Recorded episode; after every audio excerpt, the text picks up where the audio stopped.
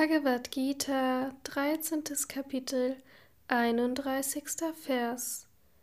Da es, das Brahman, ohne Anfang und ohne jede Eigenschaft ist, vollführt das höchste unsterbliche Selbst, obwohl es im Körper weilt, keine Handlung und wird auch nicht berührt.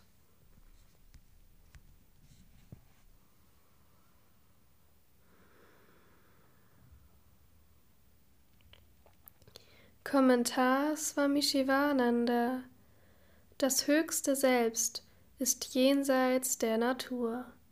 Daher ist es ohne Eigenschaften. Es ist Nirguna. Das Handeln der Natur ist wahrhaft in den ihr vorhandenen Eigenschaften begründet. Das höchste Selbst war, bevor der Körper geboren wurde, und wird nach seiner Auflösung weiter bestehen. Es bleibt ewig dasselbe und unvergänglich. Avyaya, was frei ist von den Veränderungen durch Geburt und Tod oder Auftauchen und Zerstörung. Was einen Anfang hat, wird geboren. Nachdem die Sache geboren worden ist, unterliegt sie den Veränderungen des Seins, Wachstum, Verfall und so weiter.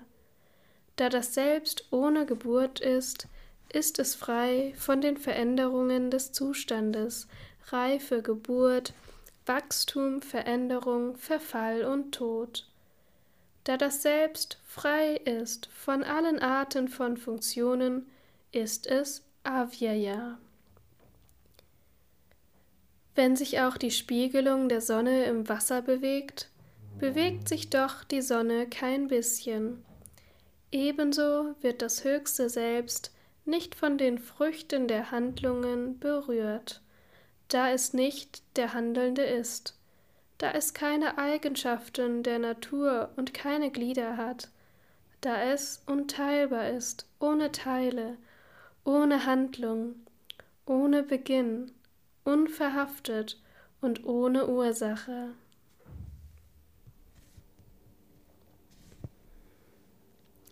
Dieses höchste Selbst ist frei von den drei Arten von Unterscheidungen Sajatya Bheda, Vijatya Bheda und Svagata Bheda. Ein Mangobaum unterscheidet sich von einem Feigenbaum. Das ist Sajatya Bheda. Ein Mangobaum unterscheidet sich von einem Stein. Das ist Vijatya Bheda. Im Mangobaum selbst ist ein Unterschied zwischen Blättern, Blüten und Früchten. Das ist Svagata Bheda. Aber das höchste Selbst ist eines ohne ein zweites. Es gibt kein anderes Brahman, das damit vergleichbar wäre. Daher kann es in Brahman nicht Sajatya Beda geben. Diese Welt ist bloßer Schein, sie ist eine bloße Erfindung unserer Einbildung. Sie ist eine Überlagerung auf das Absolute aufgrund von Unwissenheit. Etwas, das nur in der Vorstellung existiert, hat keine unabhängige Existenz neben seiner Essenz.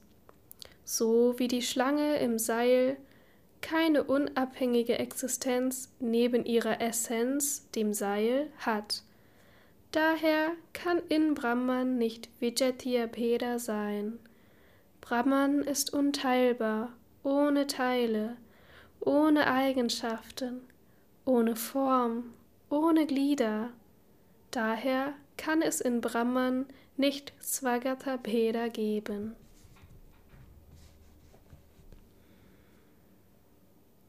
Brahman, das höchste Selbst, ist ohne Anfang. Es ist ohne Ursache. Es existiert aus sich selbst. Es ist ohne Teile. Es ist ohne Eigenschaften. Daher ist Brahman unvergänglich. Da es unverhaftet ist, ist es weder der Handelnde noch der Erfahrende. Wäre Brahman auch der Handelnde und Erfahrende, wäre es nicht länger Brahman, dann ist es in keiner Hinsicht besser als wir. Das gibt es nicht. Handeln und Erfahren sind Eigenschaften des Ich-Bewusstseins aufgrund von Unwissenheit. Die Natur handelt. Vergleiche Kapitel 5, Vers 14 und Kapitel 15, Vers 9.